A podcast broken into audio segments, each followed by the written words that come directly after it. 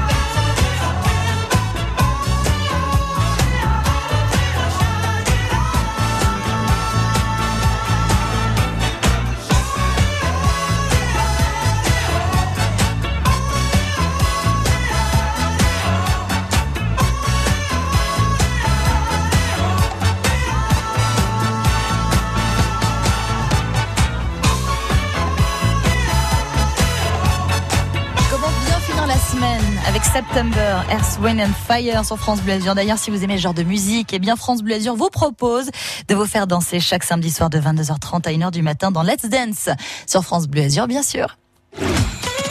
France Bleu Azur, Jeannette Bernard, c'est la vie en bleu. La ménopause, c'est un passage dans la vie d'une femme qui peut être dur à accepter et aussi qui peut bien se vivre. Deux cas, deux réactions. On peut très bien être épanoui comme être euh, un peu gêné par ces symptômes dont on a parlé il y a quelques instants, bouffée de chaleur, euh, troubles de l'humeur, insomnie, perte de libido, prise de poids. Alors comment bien le vivre quand ça nous arrive et surtout comment mieux comprendre la ménopause? Nous avons fait appel ce matin au docteur Galiba, notre gynécologue. Bonjour docteur. Bonjour Janelle. Et merci d'être avec nous ce matin. Alors, oui, avec plaisir. Cette libido, euh, cette libido, cette ménopause, pardon, elle est différente chez, chez, pardon, chez chaque femme. Euh, on peut bien la vivre, l'arrivée de la ménopause, et au contraire, on peut être très gêné.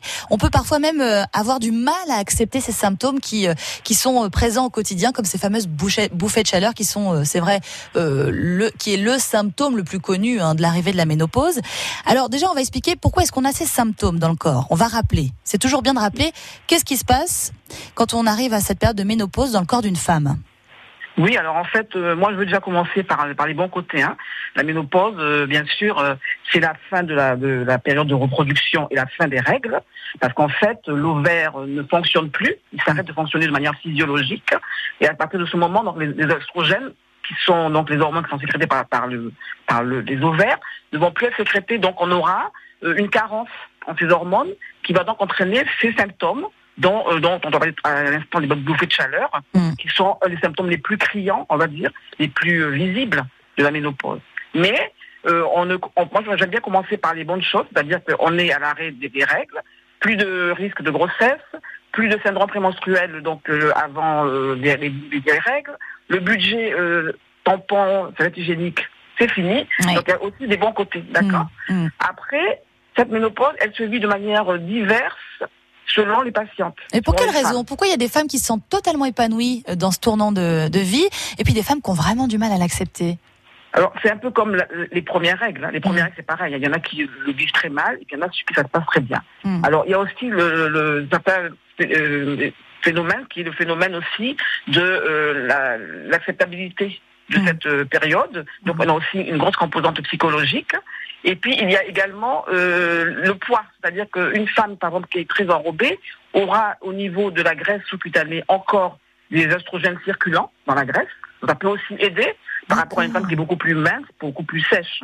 Donc il y a pas mal d'éléments qui rentrent en, considération mm. dans cette période-là pour qu'il y ait des, un ressenti en, tout cas différent d'une patiente à une autre. Mm. Si on doit vous demander des conseils, vous en tant qu'experte ce matin, docteur, euh, quand on arrive justement à ce passage hein, dans notre vie de femme, euh, qu'est-ce que vous qu'est-ce que vous dites justement à vos patientes quand euh, elles viennent vous voir pour voilà pour vous expliquer qu'elles rentrent dans cette phase de, de ménopause?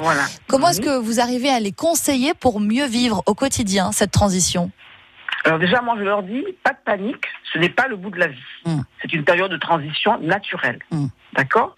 Ensuite, je leur dis, attention, il va y avoir peut-être des symptômes, mais tout le monde n'a pas les symptômes. Souvent, on est, on est un petit peu, euh, on va dire, euh, euh, paniqué parce qu'on se dit, j'ai vu ma, voisine de, ma collègue de bureau qui a eu des, des, bouffées de chaleur, etc.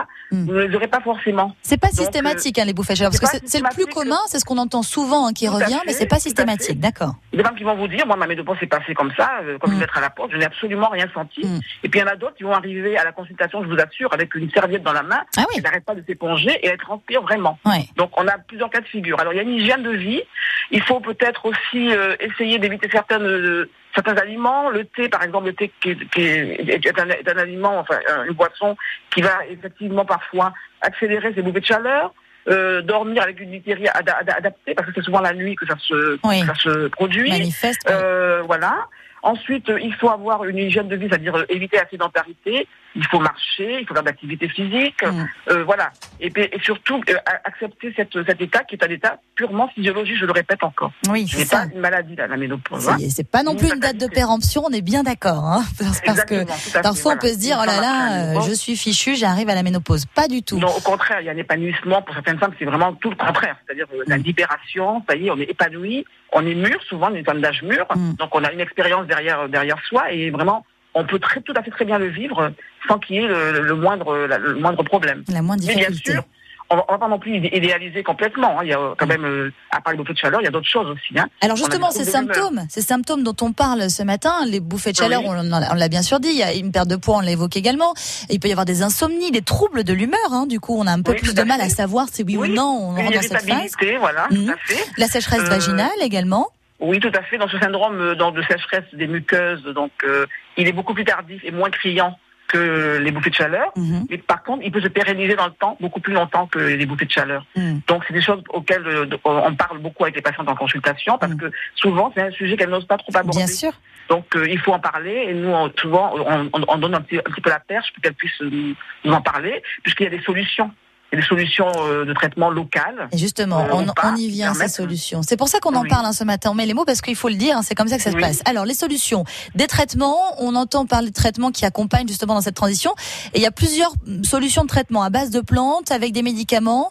Alors, dans un premier temps, la logique, c'est de remplacer les hormones que l'ovaire ne, ne produit plus, n'est-ce pas? Donc, c'est un traitement hormonal de substitution que l'on propose, donc des hormones synthétiques, oestrogènes et progestérone, mais qui ne sont pas données à tout le monde puisqu'il y a des contre-indications possibles sur certaines femmes. Donc pour celles, pour cette femmes qui ont des contre-indications, on va proposer donc des, produits euh, donc dérivés à base de plantes. Euh, on peut va proposer des, solutions alternatives comme euh, l'acupuncture, comme l'auto-hypnose, comme alors il y, a pas mal de choses. Hein, donc beaucoup de produits homéopathiques aussi qui peuvent également permettre de d'accompagner aux hmm. différents symptômes qui peuvent se présenter à cette période-là.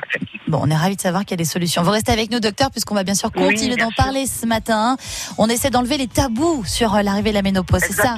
Plus on en parle, plus ce sera normal et plus euh, bien les femmes pourront se faire accompagner, en parler et tout simplement euh, rassurer euh, l'entourage. Vous avez des questions ce matin, vous nous appelez au 04 93 82 03 04 ou si vous voulez apporter tout simplement votre témoignage, vous avez hyper bien vécu votre ménopause, le passage à la ménopause ou alors au contraire c'était compliqué mais vous avez trouvé des solutions, venez nous raconter ce matin au 04 93 82 03 04 sur France Bleu Azur. France Bleu Azur, vos questions au 04 93 82 03 04. C'est la vie en bleu.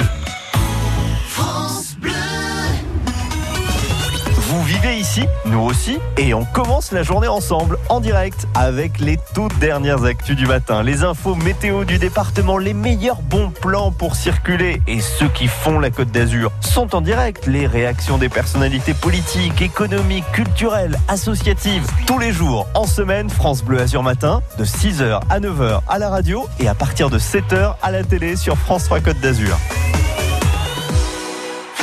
Salut France Bleu, c'est Bichente Lissarassou. Planète Lisa, chaque dimanche soir, uniquement sur France Bleu. Salut à tous, cette semaine dans Planète Lisa, je reçois une référence du journalisme sportif, Grégoire Margoton. Il est le présentateur de l'émission de Téléfoot et le commentateur numéro 1 des matchs de l'équipe de France sur TF1. Rendez-vous avec Grégoire Margoton dimanche 19h-20h sur France Bleu. Planète Lisa. Bichente Lissarassou reçoit Grégoire Margoton, commentateur sportif. Dimanche 19h-20h sur France Bleu. Cannes, la place de l'étang, la plage, la Villa Rothschild, le boulevard Carnot, le chemin des étoiles. La région bouge avec France Bleu Azur. Nous sommes fiers d'être canois, fiers d'être azuréens.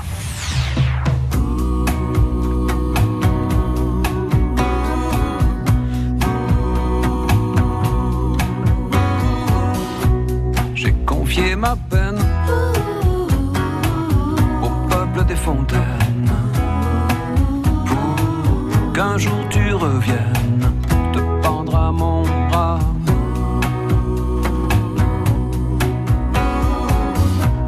Dimanche et semaine ne sont qu'une chaîne de ces jours gris qui